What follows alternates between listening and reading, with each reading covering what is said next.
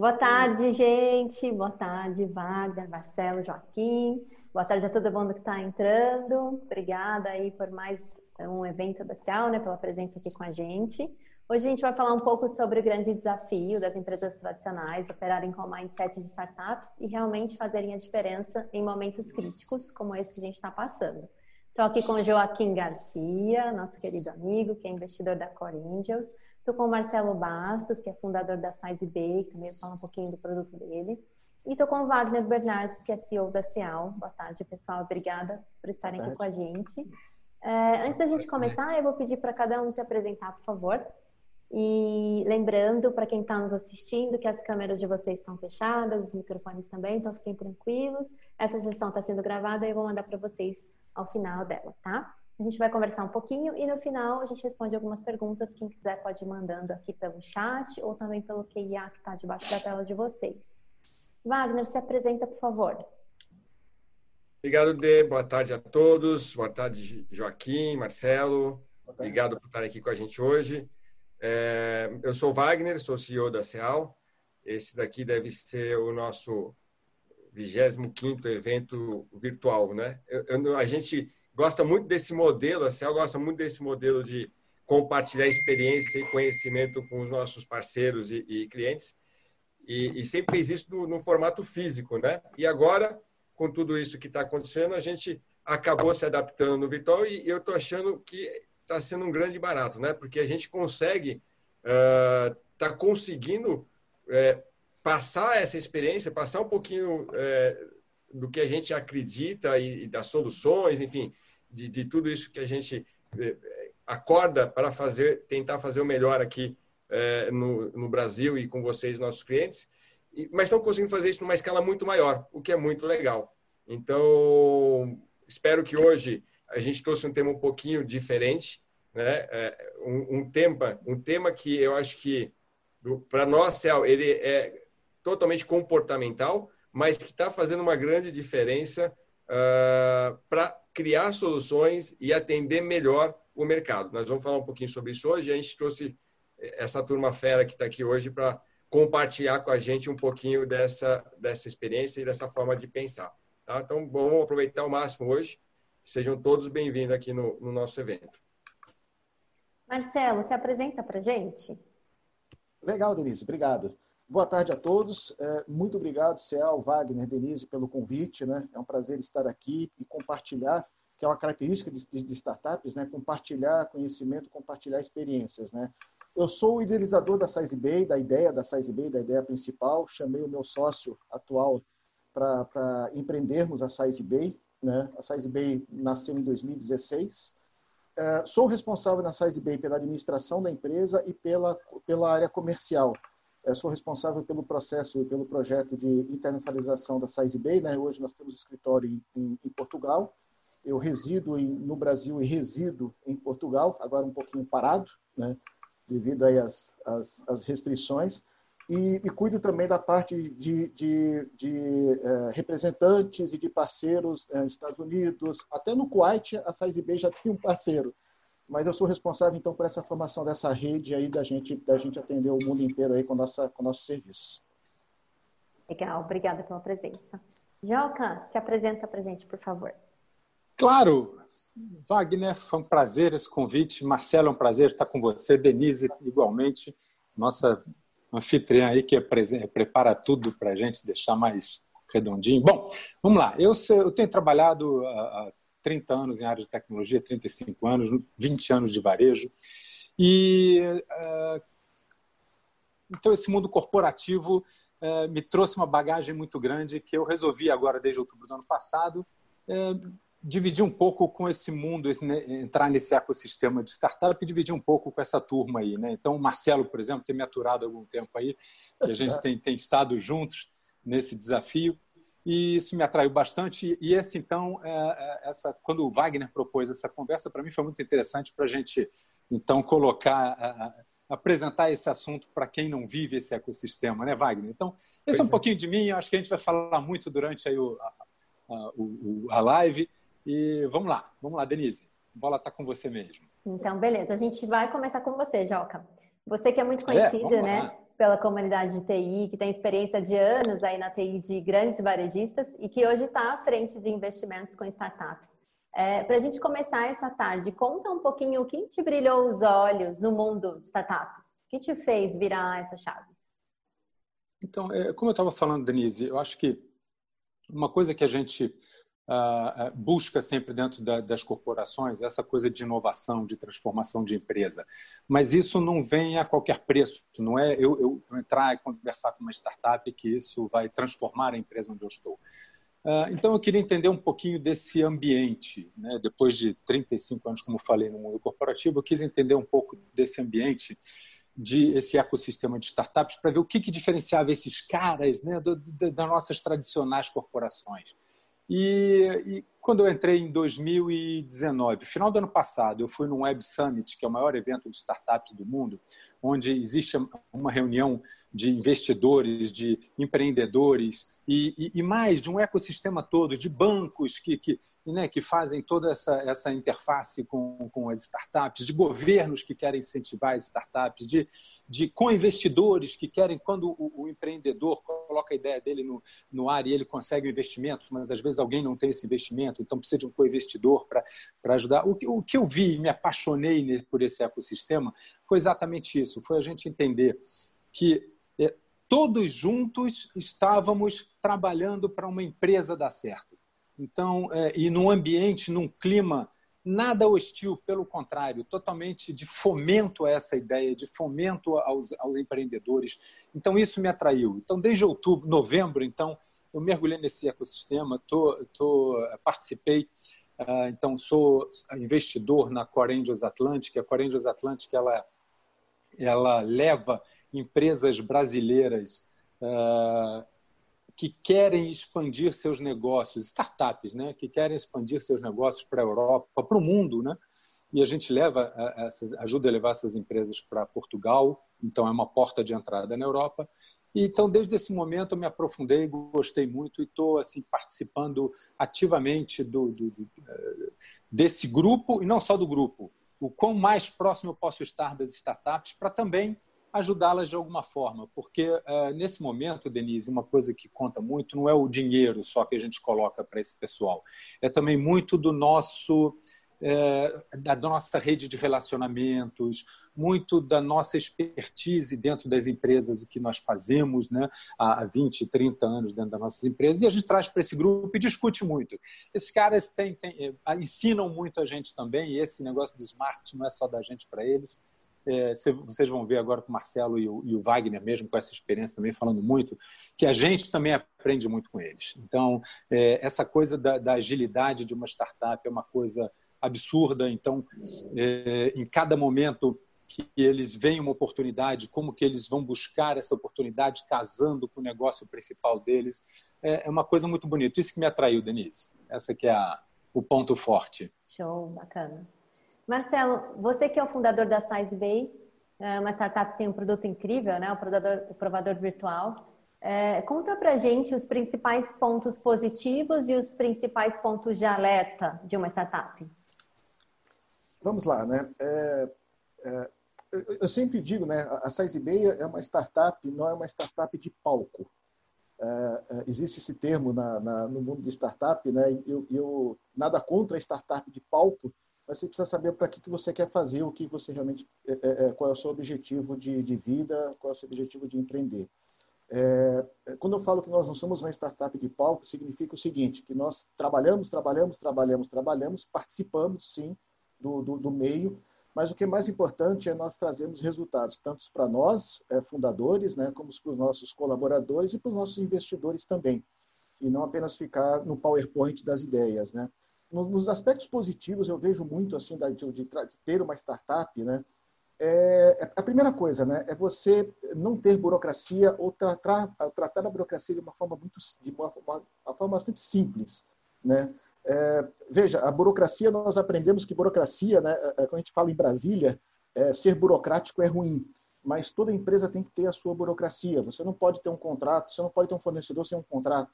Você não pode ter um cliente sem um contrato. Então, você precisa, sim, ter certas burocracias. Mas o que eu quero dizer aqui é o seguinte, é que você pode ser simples nisso, e deve ser simples nisso. Né? A outra coisa é, é você planejar, fazer, avaliar e ajustar, que a gente chama de, antigamente de PDCA, né? Só que fazer isso a 180 a 230 por hora.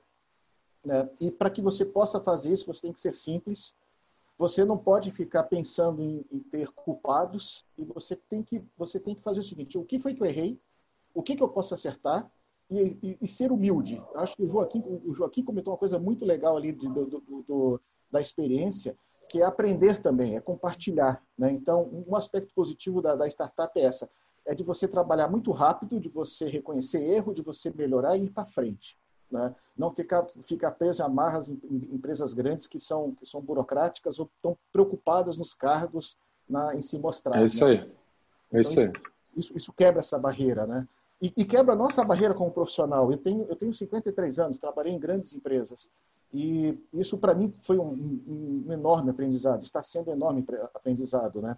Então, essa simplicidade de processo, espírito de cooperação e troca de experiência é fundamental, um aspecto muito bom em startup. Né?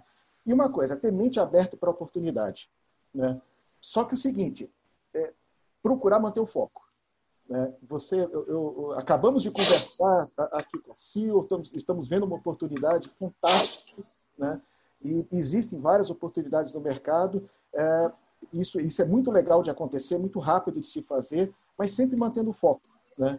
E, e uma coisa assim muito importante né, é ser competitivo numa startup. Né? Você precisa realmente ser competitivo de fato e não levar o fato de você, ah, eu tenho menos custos, ou eu tenho custos subsidiados, então eu sou competitivo. Opa, peraí, você, será que você vai conseguir escalar? Será que você vai conseguir realmente é, é, crescer?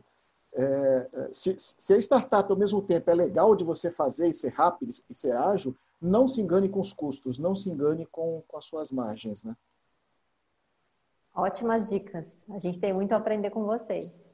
É, Wagner, Joca e Marcelo então trouxeram um pouco né, os pontos desse mindset de inovação, essa questão de agilidade para desenvolver soluções, é, essa questão de simplicidade com relação né, à hierarquia, cargos, etc. E nós aqui na Ciel, nós somos uma empresa tradicional e robusta, mas a gente consegue aplicar muitos desses conceitos que eles colocaram, né? especialmente aí nos últimos 60, 70 dias, onde a gente se viu nesse momento de pandemia como todo mundo, mas nós desenvolvemos muita coisa em um curto espaço de tempo. É, conta pra gente um pouco como que você incentiva esse mindset para os colaboradores, mesmo sendo uma empresa tradicional. Olha, Dê, a gente fala sobre isso já há algum tempo, né? Uh, a gente consegui, conseguia, de alguma forma, é, talvez não com tanta profundidade como a gente está aprendendo hoje com o Joca e com o Marcelo, mas conseguia, de alguma forma, perceber os ganhos que, que você pensar de uma forma mais ágil, descomplicada, uh, com foco, enfim, com tudo isso que o Marcelo falou, traria grandes benefícios para a gente. Então, e a CEL, apesar de ser uma empresa de 32 anos, uh, ela acaba que tem um, um, um time muito jovem, é, construindo as mudanças do dia a dia da nossa empresa. Então, eles essa questão de é, vamos é, pensar dessa forma, né? vamos ser grandes, mas atuar e pensar como uma startup. Né? Isso a gente já trabalha há algum tempo. E, e, e, a forma que a gente faz isso, né, quando a gente encontra o time, é, é, criando práticas, metodologias que nos leve a isso. Então, a gente tem investido na empresa em algumas áreas muito específicas, de software, de engenharia, uh, a, a, usarem essas metodologias para se comportarem como uma, uma startup. Né? Eles são os grandes é, construtores da, da, dentro da nossa empresa das mudanças que a gente imagina no futuro. E aí tem uma outra questão que é a questão de inovação, que isso sempre teve no DNA da CEAL, é, é olhar para o mercado, ver o que, que ele está precisando e trazer essas tecnologias para cá. A gente tem vários exemplos, né? etiquetas eletrônicas que a gente trouxe é, em, em, 2010, é, comando de voz que a gente trouxe em 2005, enfim.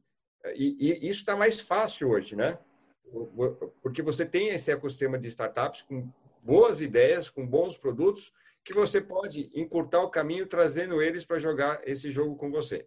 Né? Então, essa é uma outra coisa que a Cell tem feito, investindo de alguma forma em startups. A gente tem um programa interno uh, justamente de incentivo a empresas, a startups que estão com soluções parecidas, uh, parecidas não, que, tão, que encaixam com a necessidade que os nossos clientes possuem. Ou quando a startup já está num outro momento, que é o caso da, da, do, do, Marcelo, né, que a gente, ele acabou de falar que a gente está falando de uma parceria, que o produto já está resolvido, já é um produto é, funcional e muito bom, é, porque já não trazer o produto para a gente trabalhar junto e evoluir é, nas nossas ofertas e oferecer coisas melhores para o mercado. Então, a gente tem esses dois lados, internamente trabalhando com o nosso time para se comportar como, como uma startup, né? tentando ter as melhores práticas de startups dentro da CEAL, Uh, e isso é uma coisa cultural, é uma coisa comportamental, né? É, não basta só eu querer, a empresa tem que entender a importância, disso e viver isso as questões das parcerias, né? tanto o programa de startup da CEL como as parcerias com startups que a CEL tem. E a gente, é o que você falou, falou uma coisa interessante, é, a gente foi obrigado nesses últimos 60 dias pôr em prática esse sentimento. Né? Apesar da gente falar muito, ó, vamos atuar como startup, vamos pensar como uma startup, é, a gente ainda tinha uh, alguns processos nossos, algumas iniciativas que, que hoje eu vejo que são morosas. Né? É, a gente tinha todo um planejamento, um roadmap, né? um, um produto novo da Cial, ele demorava entre é, nove meses, dez meses para sair para o mercado, né? entre desenvolver, testar e, e ir para o mercado, enfim, entre 10 a 12 meses, em um ano. Tipicamente é assim que, que a gente sempre trabalhou. E quando aconteceu essa epidemia, esse momento que a gente está vendo a epidemia aqui no Brasil, na pandemia mundial, né? É, a gente também percebeu que os clientes precisavam de ajudas para resolver problemas imediatos, de forma rápida e econômica. Né? Algumas coisas muito pontuais e muito, muito claras apareceram para a gente, vindas dos nossos clientes, e, e a gente acabou falando, bom, temos esse problema na mão, vamos resolver, vamos engajar o time e vamos resolver agora e rápido. Então, a gente lançou o Sem Fila em 40 dias né? em 35 dias, 40 dias, que é o, é o nosso produto para gerenciar virtualmente filas para garantir comodidade para o consumidor e distanciamento social e controle. Né? Lançamos o, o, pacote nosso lá do, do Kairos para e-commerce para ajudar com esse movimento do, do, da alta do e-commerce, mas mais do que isso, da operação da loja que precisa resolver isso, né? para evitar aglomeração do, dos operadores logísticos né, que hoje entram dentro da loja para fazer o picking e levar, né, um Rappi, um iFood, enfim. Como que a gente consegue ajudar para que é, eles façam essa tarefa mais rápida ou a própria loja ofereça um serviço muito mais dinâmico para isso. Foram produtos que foram que nasceram no início da, desse período e foram finalizados, né, e estão agora sendo comercializados dentro do período, né, em média de 40 dias, 45 dias. Então, foi um bom foi um, um bom teste para a gente isso tudo que aconteceu, né? E a gente teve que se modelar, a gente e, e, tudo isso trabalhando de home office, né? Então, olha quanta coisa, né? A gente teve que aprender a trabalhar de home office, aprender a fazer produtos bons, baratos e, e rapidamente, uh, e está dando certo, né? A gente conseguiu fazer. Uh, isso faz a gente pensar um pouquinho, primeiro pensar que a gente está no caminho certo, né, de, de, da, da, estratégia em si, de ter esse, esse, esse comportamento de startup, e, e, faz a gente também pensar que ainda tem coisas para melhorar, mas que, puxa vida, é, é execuível tudo isso. Sem dúvida. É, Joca, você que investe também em empresas fora do Brasil, como que você enxerga o posicionamento e o crescimento das startups em outros países? A velocidade é a mesma? Conta para a gente um pouco. Vamos lá, a gente está num, num, processo de realmente levar empresas para lá. A gente já, nesse nosso grupo, somos 14 investidores, nós já levamos duas empresas daqui para lá. Uh, eu acho assim, a gente tem um canal de ajuda para essas empresas entrarem, se adaptarem. O quanto cada empresa usa esse canal é, é uma opção, claro, da empresa. O Marcelo pode contar isso um pouco depois, mas sim, a gente então utiliza é, é, um, parceiro nosso para para ajudar essas empresas nessa internacionalização. Então, a gente fornece uma determinada estrutura. Por exemplo, quer ver uma coisa que é interessante? No momento que a gente pensa em investir em uma empresa, a gente leva a, a, a, o, essa empresa ao contato com, com, com, esse nosso parceiro em Portugal para que ele possa fazer um, um, PMF, né, que é o Product Market Fit. Então, ele vai ver se faz sentido essa empresa ir mesmo para, no nosso caso, Portugal, Europa via Portugal, e, e, com isso a gente já começa a estreitar o relacionamento, porque é um parceiro nosso que também investe no nosso grupo. Né? Então, isso já, já, já, a gente já começa a dar uma, uma, um suporte para a empresa ela entrar mais suavemente no país. Mas, Denise, não é fácil. A, a entrada num país diferente é realmente complicado, é, é, porque você tem todo um processo de cultura, então você tem desde a, da, da, do português, que parece ser igual, mas ele é diferente, você tem é, é diferenças na linguagem que, numa reunião é, mal, mal colocado, né, causa um, um, algum desconforto. Então, você, você tem primeiro esse problema que, apesar da língua ser mais próxima, é, ainda existe. O segundo, claro, é, é, é, é, ambientar a cultura, né? mais específica do lugar de ah, como é que é. O brasileiro gosta muito de daquela informalidade toda. O português não gosta daquela informalidade como o brasileiro gosta. Né? O nosso cafezinho né? é muito importante. Cafezinho, Mas, é jeitinho, né? Não é exatamente. O relacionamento Brasil é muito importante. Claro, lá também o relacionamento é tudo, mas existe um pouco essa, essa, essa diferenciação de, de cultura. Marcelo, acho que pode colocar um pouco mais, mas é, mas é, é, é assim. O que a gente pode entender é que as empresas que a gente está levando, elas estão se adaptando muito bem. Elas estão buscando não só dentro de Portugal esse relacionamento, exposição, contatos para a expansão. E, e assim, a, a, a Size Bay ela está já com contratos nos Estados Unidos e em, em, agora com alguns prospects na Inglaterra também. Então, eu acho que isso tudo uh, é uma maneira e é um momento que a, a empresa tem de, de, de criar né, e internacionalizar, internar mais na cultura do país. Não é fácil, as empresas brasileiras se dão muito bem porque nós somos. Bom, o país que a gente vive já traz isso para a gente, né, Denise? Nós somos de uma resiliência impressionante. Mas eu acho que o Marcelo pode complementar muito isso aí, né, Marcelão? Sim, Joaquim, Joaquim, obrigado, né? E eu vou até também aproveitar o que o Wagner comentou, e eu, eu fiquei é, é, é bastante entusiasmado, Wagner, com, com aquilo que você comentou a respeito da CEAL, da agilidade que vocês estão tendo em criar soluções aí com, com, com a Covid, né? E é exatamente esse espírito, né? Nós brasileiros é, somos, né? Nós temos que aprender a nos valorizar, porque nós somos muito criativos, nós somos muito resilientes, né? nós somos muito cooperativos e nós somos muito simples. E esse nosso DNA, gente, lá fora faz toda a diferença. Né? É claro que estando em Portugal, nós temos que respeitar a cultura portuguesa. Estando na Holanda, nós temos que respeitar a, a, a cultura holandesa. Isso às vezes falta um pouco ao brasileiro. O brasileiro é aquele povo que chega no restaurante falando alto e ele não, não percebe que ele está em outro país, ele tem que respeitar as regras locais. Então, mas isso, isso, isso é cultural brasileiro, né? O brasileiro gosta de se espalhar, né?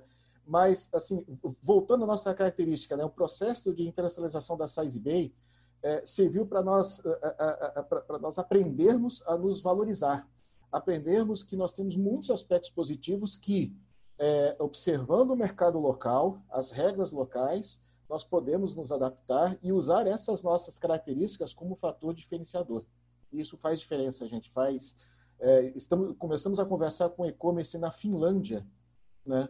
E, e, e a, último, último, a última conversa que nós tivemos, que foi semana passada, que ele contratou a Size Bay, foi: olha, eu estou fazendo negócio com vocês, porque sempre que eu perguntei, vocês responderam rápido sempre que, que, eu, que eu precisei de mais um detalhe, vocês não, é, vocês responderam, vocês, vocês são muito proativos, né? É, obrigado por essa experiência, eu quero, eu quero ter vocês. Então, isso, gente, faz muita diferença lá fora, né? Nós, nós, nós é, encaramos culturas mais fechadas, é, é, culturas excelentes, tá? Não são, não existe, não existe cultura melhor que a outra, não é isso, né? Mas a gente tem que aproveitar as nossas características e potencializar isso. E acho que isso faz toda a diferença lá fora. Deixa eu aproveitar antes da, da, de fazer a próxima pergunta, uma, uma, coisa que eu acho que, quando eu falei agora há pouco, é, acabou passando é, e, e, que eu acho que, que faz sentido. A gente, quando fala de comportamento ou ser startup, a gente fala muito de empresa de tecnologia, né? É, pessoas que criam tudo. Mas, é, olha, eu acho que pensar como uma startup, né? E pegar todos aqueles requisitos que você falou antes, como tem que ser uma empresa startup, e projetar também numa empresa que não é tecnologia, né? É, por que não um, varejista não se comporta como uma startup? Isso. Né? Por que não uma, uma empresa? Porque ela também entrega um produto, entrega um serviço, e a forma de fazer isso pode ser remodelada, pode ser ágil, pode ter processos diferentes, né? É, aqui no Brasil, eu acho que não sei fora do Brasil, vocês têm mais experiência do que eu nisso. Uh, eu acho que as pessoas olham muito assim, ah, startup é empresa de tecnologia, né? E não é. Não é. Né? Eu posso ter uma empresa que vende cafezinho, que é uma startup de vender café gourmet. E, e pensa dessa forma. E, e, isso aqui no Brasil, eu, eu não vejo as empresas que não são de tecnologia se comportando desta forma. Tá. Né? Então, até fica aí uma, fica no ar aí, se vocês têm alguma experiência nisso, mas é, é, acho que cabe a gente também motivar as empresas que, que são nossos, que no caso da CEL, que são clientes da CEL, também, poxa, por que, que vocês também não se comportam como tal? Isso. Isso. Eu tive, eu tive uma experiência, é, Praia do Forte, na Bahia, Réveillon do ano passado, não, ano retrasado. E um gerente de supermercado lá da Praia do Forte, ele percebeu que tinha muita gente entrando para comprar cerveja, final do ano, né? E tinha que entrar, tinha que pegar uma fila, aquela coisa toda, partir dele, pegar uma caixa. Ele pegou uma caixa, colocou fora do supermercado, colocou todos os tipos de cerveja e fez um drive-thru de cerveja para atender mais rápido. Boa. Eu perguntei para ele, falei, mas por que está fazendo isso? Ele olhou para mim, porque eu preciso inovar. Eu, eu, eu, quero tratar meu cliente lá dentro com conforto, com ar-condicionado, para comprar várias coisas, para comprar os alimentos, mas eu também tenho que atender bem o cliente que só veio aqui para comprar cerveja. E por que ele não pode ser bem atendido? Aí eu até perguntei para ele, mas você, você pediu autorização lá para, que era de um grande grupo, você pediu autorização para fazer isso? Ele olhou para mim e falou, você acha que eu vou perder tempo em pedir autorização? Eu vou fazer. Então, eu quero dizer assim que o startup também está tá no espírito da pessoa, né? De, de, querer mudar, de querer fazer alguma coisa diferente, de, de, de querer... É, eu não digo aqui quebrar as regras, não é isso, não. Por favor, não é isso. Mas, mas é, que, é, é, é de provocar. Por que não? Mas é... é o eu startup, né, Marcelo? É o eu startup Exato. e eu tenho que ser ágil, eu tenho que me colocar e eu tenho que diferenciar, eu tenho que criar uma, alguma coisa para o meu consumidor, né? Exato, exato. Eu, eu, depois eu acompanhei no Twitter o que teve de gente que colocou e deu parabéns para aquele supermercado. Olha, parabéns pela iniciativa da marca, tal, tal. A, a marca nem sabia. sabia que aquele gerente foi criativo, foi, foi enfim, resolveu. Né? Isso aí. E eu reposto, é, e isso, gente, fez a diferença. Isso faz a diferença, né? É, eu, eu, converso muito com empresas na Europa, né? Estou conversando até por causa disso que já expliquei da, da internacionalização. E, e, teve, teve em janeiro, eu fui, eu fui para eu Portugal e um cliente já nosso da Sidegate, ele falou, Marcelo, você vai chegar que horas em Lisboa? Ah, eu chego no voo das 11 horas da manhã. Aí ele falou, ah, então daqui dois dias nós conversamos para a gente ver de que forma. Eu falei, não, eu vou pegar um carro e vou passar na frente da sua empresa. Eu posso parar o carro e posso conversar com você. Legal. Mas você vai estar cansado, você vai. Cara, não estou cansado, vamos lá, vamos sentar e vamos conversar. Eu converso com suas modelistas e explico mais bem. É, é, é, essa simplicidade que eu vejo, gente, que o brasileiro tem, e que nós, nós ensinamos muito europeu. Nós podemos ensinar muito europeu a fazer negócios e negócios mais ágeis. Se tem uma coisa que eu aprendi, eu tenho muita ansiedade, eu sou uma pessoa ansiosa, apesar desses cabelos brancos aqui, eu sou muito ansioso. E estou aprendendo na Europa a, a, diminuir a minha ansiedade e aprender a respeitar o ciclo de negócio da Europa. É, é, o, o, ciclo de negócio da Europa, gente, é bem diferente daqui. É, né? Você tinha comentado, conta um pouquinho, acho que você tinha comentado isso, é bastante interessante, né? Eu acho que é, aqui a gente ouve muito falar uh, que tem aquela coisa do chinês, o chinês, se você não vai no almoço, o, o cara já te, né? É, é, não quer fazer um negócio com você. Como é que é na Europa? Como é que é aí na. Olha, assim, o, o formalismo ele é muito grande. Né? Ao mesmo tempo que o formalismo é grande, se você não for direto ao assunto e, e mostrar por que, que você quer fazer negócio com essa empresa, é, ela, ela, ela descarta. Né? Então, é, o que nós brasileiros entendemos como, como ser rudes, é, eles só, só, estão sendo práticos. Né? E às vezes a gente erra nisso. Né? É, eu tive uma conversa semana passada com um grupo espanhol que, que se eu não tivesse preparado, eu já ia, eu já ia pensar que tinham sido rudes, mas não, não, não estavam sendo rudes. Eles falam, o que, olha, você tem 10 minutos para você falar qual é a diferença que você vai fazer no meu negócio. Foi a pergunta. Né? E ficou cronometrando. Uh, quando terminou, ele falou, olha, eu, eu decidi que você faz diferença. Quero continuar essa conversa na próxima semana, dia tal, horário tal. É, é, é, é, é aquele negócio procedural. Né? Hum. Mas essa, essa, esse, esse essa, é, é, esse jeito de fazer negócio nós temos que respeitar. Mas a gente pode é, é, é, quebrar barreiras sim, por que não? Né? No meio dessa conversa que eu tive com a Espanha, eu já tinha preparado um protótipo e mostrei para essa empresa como estava funcionando a Size Bay com relação ao meu concorrente. E ela falou: olha, é a primeira vez que numa primeira conversa uma empresa já mostra um resultado. É, eu falei, mas você me deu tão pouco tempo, eu tenho que fazer isso então, né? E aí teve empatia. Nós temos uma, uma, uma característica muito forte, gente, é de, de, de obter empatia. E essa empatia faz a diferença lá fora. Faz toda a diferença. Muito bom. Antes da gente responder as perguntas, eu vou pedir para que cada um deixe uma mensagem final. É, filhinha do Joca ali. Coisa boa. É, conta pra gente, cada um de vocês, o que vocês imaginam, como os negócios vão se comportar, os negócios e a TI vão se comportar daqui por diante. O que, que vocês têm em mente? É, Joca, se você quiser começar. Tá sem áudio, Joca. Então, desculpa, gente, desculpa. Deixa, deixa eu contar uma coisa curiosa para vocês um minutinho. Eu preciso colocar isso aqui. É, enquanto a gente está falando aqui, meu filho iniciou, meu filho iniciou um casamento agora numa outra live. Online, parabéns! Então, então assim, para mim está sendo um momento muito legal de compartilhar esse é, tanto aqui a live com vocês quanto o casamento dele lá. Mas vamos lá, desculpa, a, a, a Denise. Se eu puder repetir aí, eu agradeço. A gente já está eu desvirtuei, eu desvirtuei um pouquinho. Imagina. A gente até já está chegando no final, mas antes de responder algumas perguntas, conta para a gente o que, que você enxerga, como você enxerga que vai ser o comportamento dos negócios e da TI daqui para frente. Olha, eu acho que... É, eu, eu vou tentar misturar um pouquinho disso que eu falei, do, do, do momento corporação e o momento a é, é, startups, ecossistemas. Né? Isso que eu falei lá atrás, de, de esse ecossistema todo, ele, ele ser muito produtivo, muito voltado para que a startup dê certo, meu sonho é cada vez mais conseguir levar isso para dentro das corporações. Né? Então, quando a gente faz um, um, um trabalho de relacionamento, de exposição com ah, uma outra diretoria numa empresa, ah, é, é exatamente isso: é a gente buscar pessoas para que o negócio faça é, é, sentido e cresça. Né? Então, Denise, é muito isso: é, tentar trazer o que tem de bom desse ecossistema para dentro de uma corporação. Acho que o futuro é esse. O que eu tenho visto hoje em dia, exponencialmente, é o número de empresas, de corporações que estão cada vez mais trazendo e fundando as corporate ventures.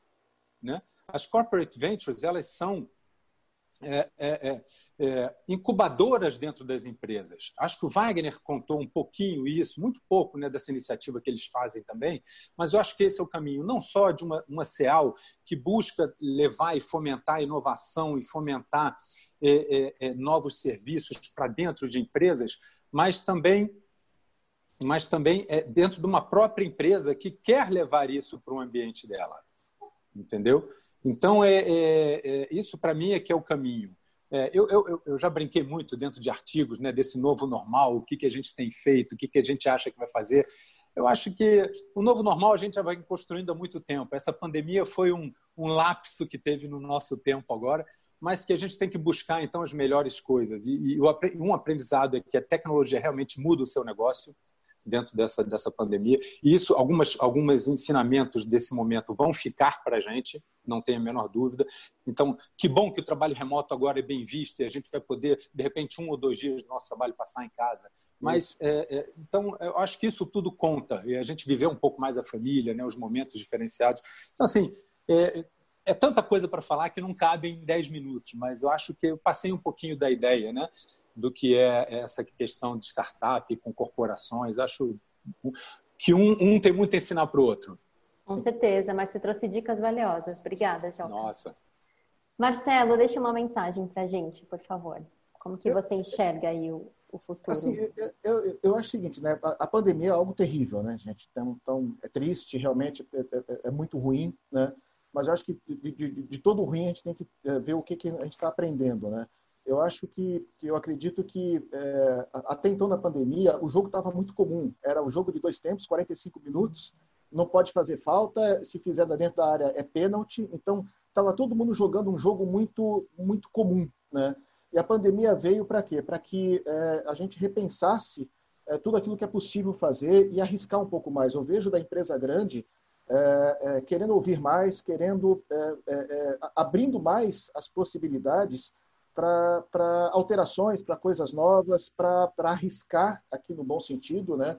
E, enfim, para querer coisas diferentes e novas, né? A pandemia veio para a gente sair é, daquele eixo assim muito do comum e para falar, cara, a gente tem que melhorar, a gente tem que repensar muita coisa, né? Eu, eu lembro que na, na, no, no, meio de abril, um amigo meu que mora no Rio mostrou uma foto do aeroporto de Santos Dumont, nas pedras ali da pista, um monte de tartaruga, gente, na água, água límpida, e falou: olha o que, que é essa pandemia, a água do Rio de Janeiro está limpa, né?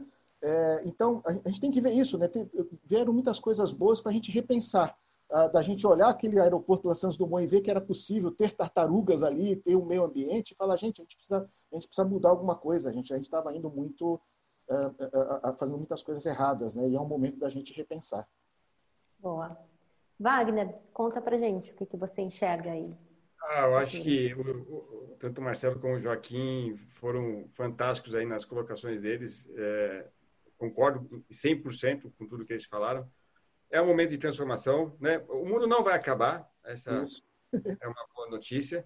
É, e, e, eu acho que muita gente vai sair é, desse momento mais forte, né? Eu acho que a história vai, as pessoas vão ser lembradas pelas coisas certas que estão fazendo aqui agora no futuro, tanto para quem vende para o consumidor, pra, ou para os executivos de empresa, esse aprendizado é, para quem se propôs a seguir a mudança, né?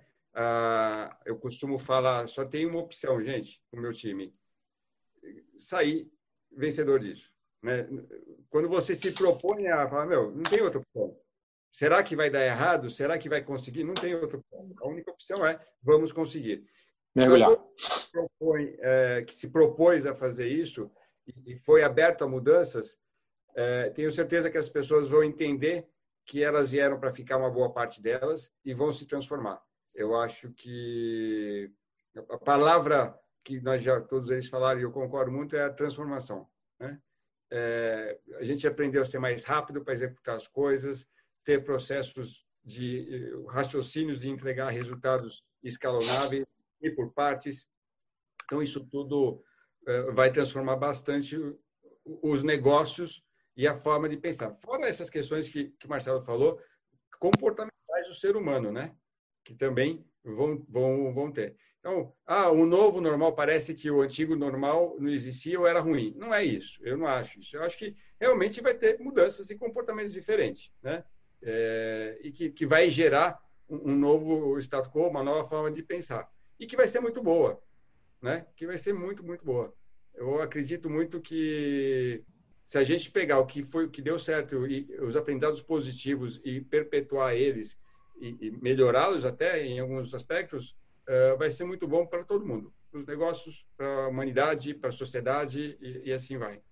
Então, eu, eu, eu, tô apesar de ser muito ruim todo esse processo que envolve vidas e saúde, mas uh, é um momento histórico que a gente está vivendo e que se a gente observar bem, tem lições muito boas que, que a gente está aprendendo e que a gente vai levar.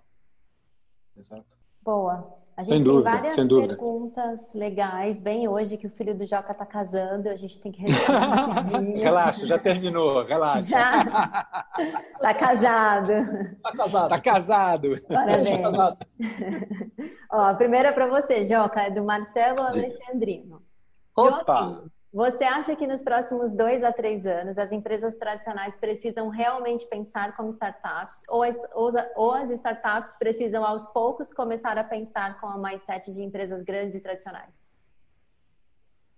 Marcelão, prazer assim, estar ouvindo você nessa, nessa pergunta. A gente trabalhou junto no passado, que saudade. Mas vamos lá. É, eu acho assim, a, a, gente nunca pode querer que uma startup pense igual uma empresa grande. A startup ela tem no DNA dela coisas que, graças a Deus, as empresas grandes não têm e ela não tem que se preocupar porque é uma questão de tamanho mesmo. Então, você imagina a gente trazer uma, uma, uma governança muito forte dentro de uma empresa que está começando. Não, ela precisa entrar com a governança paulatinamente, enquanto o negócio dela vai crescendo. E por isso que ela precisa de conselheiros, mentores, para ir dizendo em que momento que a gente vai construir isso. Então, eu acho que é muito diferente o pensar de uma empresa corporativa, de, de, uma empresa grande, desculpa, que já tem um tamanho grande, que já tem é, é, investidores é, de portes grandes, às vezes, muitas vezes, né, é investidores públicos, que a governança é diferenciada. Então, ela tem algumas coisas para se preocupar. A, a, a, startup ela deveria se preocupar muito mais com o negócio dela no início, para ela deslanchar, para ela desenvolver, para ela poder rapidamente, no momento que for preciso, observar uma oportunidade e, partir para desenvolver aquela oportunidade.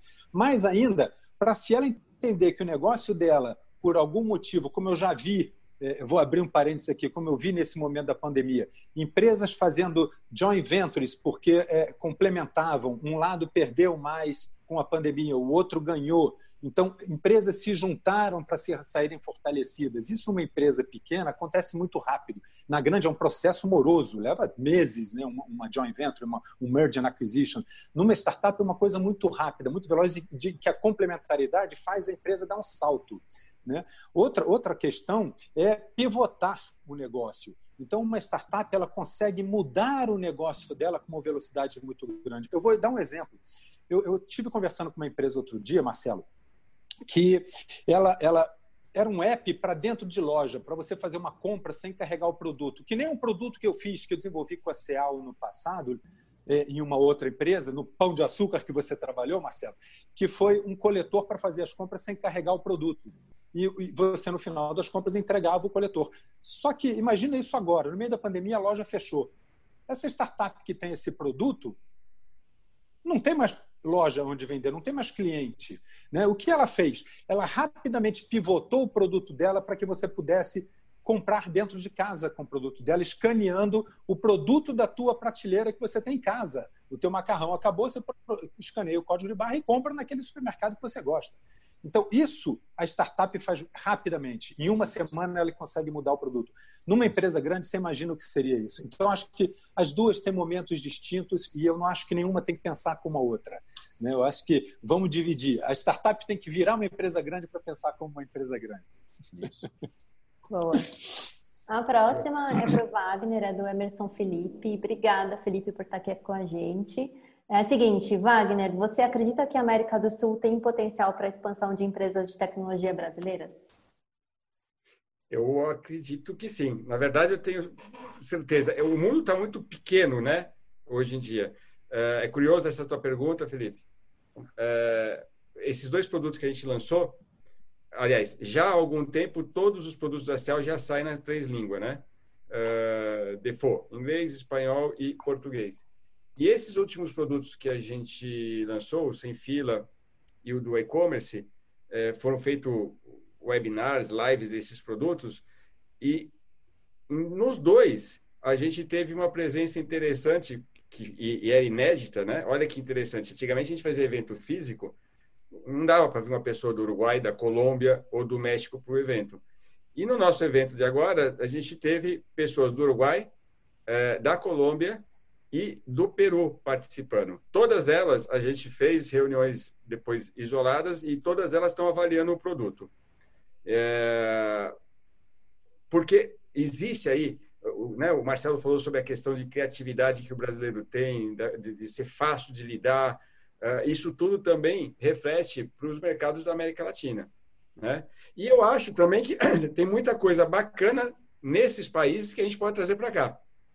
Né? A Cel está no momento agora de parceria com, uma, com empresas, por exemplo, da Colômbia, que, que, que, é uma troca de tecnologia. Eles gostaram de produtos nossos aqui, a gente gostou do produto deles e a gente está fazendo um, um, uma parceria é, de negócio bidirecional para trazer esses produtos e tecnologias para o Brasil. Então, eu, eu, tenho certeza que tem espaço. Eu acho que nós aqui no Brasil a gente explora muito pouco, né? Eu acho que explorava muito pouco porque tinha um setup mais de, de ah, eu tenho que estar presencial, né? É, ah, eu tenho que ir lá para a Argentina, tenho que ir lá para o México, tenho que ir lá para o Chile para fazer reuniões ou para apresentar a minha empresa.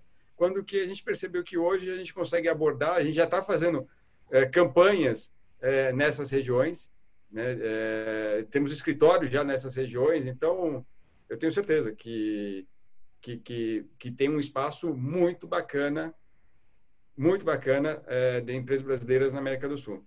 E assim, apesar de eu acreditar que tem a troca de tecnologia, eu acho que as empresas de tecnologia do Brasil estão muito à frente, muito à frente das empresas, não desmerecendo as regiões, mas está muito à frente uh, do que a gente enxerga de outras empresas de tecnologia na América do Sul. Sim. Boa. A próxima pergunta é do Fábio Costa, que também está aqui com a gente. Obrigada, Fábio. É, ele diz: em primeiro lugar, parabéns pela live, muito boa. E aí ele pergunta para o Joca: Joca, aproveitando o seu conhecimento do mercado farmacêutico e varejo e essa questão de mudança de mindset, bem como a grande expansão física que houve das grandes redes nos últimos anos, como você enxerga esse importante setor se moldando ao novo normal? Vamos lá. É uma pergunta bastante complexa, é, que mexe muito com estratégia de empresas, inclusive. Mas o que eu acho hoje, é, primeiro dentro do novo normal, né? Eu acho que tem muita coisa para a gente fazer, aprender e que isso vai durar pouco.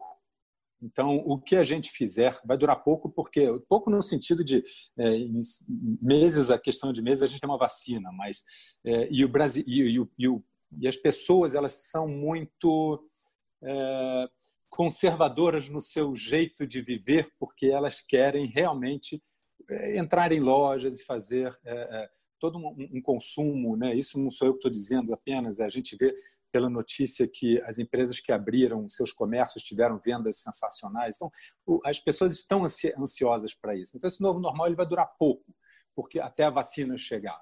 Tá? O pouco pode ser um ano, mas vai durar pouco, né? dentro do que é a expectativa de vida da gente. Mas é, o que eu acho que isso vai trazer para as empresas, eu acho, é, é, e dentro de farma, uh, cada vez mais a preocupação de estar próximo do cliente e criar mecanismos para estar muito próximo do cliente. Então, é, cada vez mais um ecossistema vai ser é, construído em torno do cliente, porque o cliente é o centro da, da, da coisa da, da, farmácia, né? De, todo, de todo o varejo. E a gente vai, então, proporcionar, as farmácias vão proporcionar para uh, os seus clientes, para os seus consumidores, ambientes de saúde completos.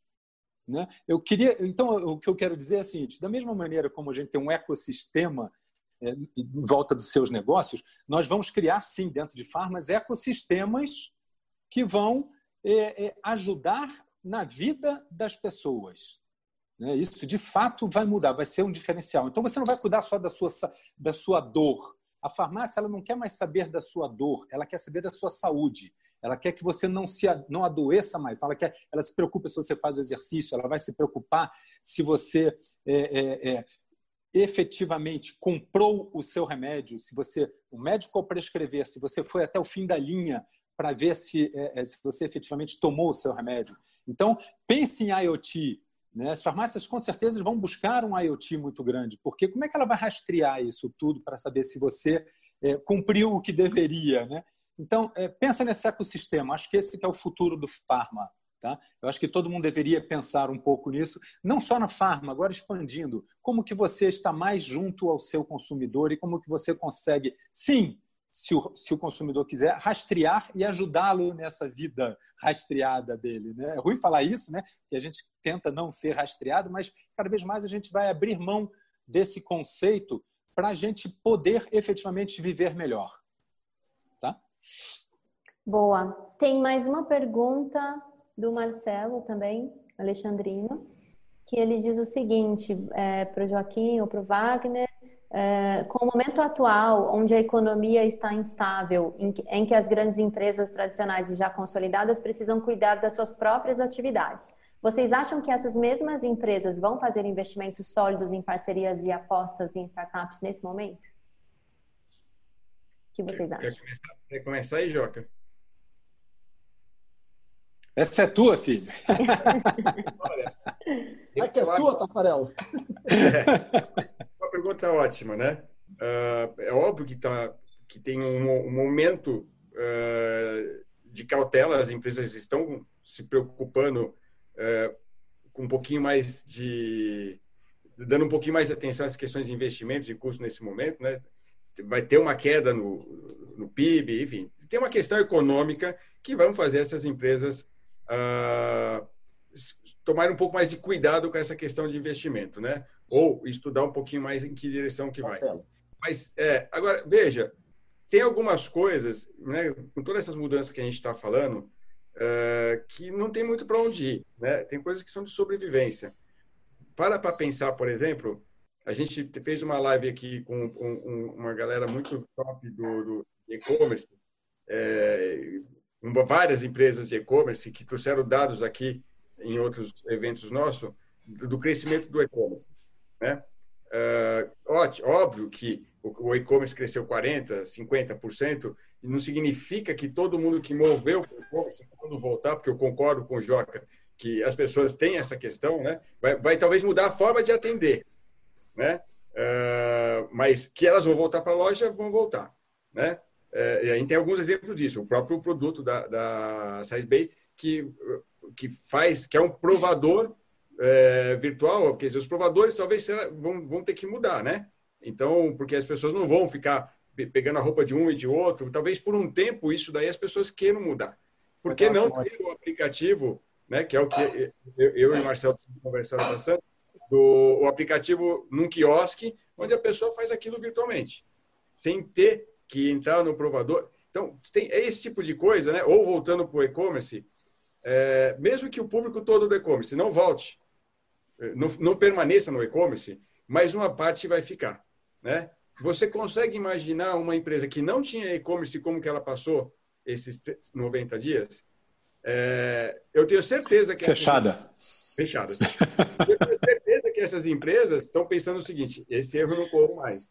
Eu vou fazer o meu e-commerce. Eu vou ter uma plataforma e-commerce, né? Então esse é o tipo de investimento em tecnologia que não tem muito, né?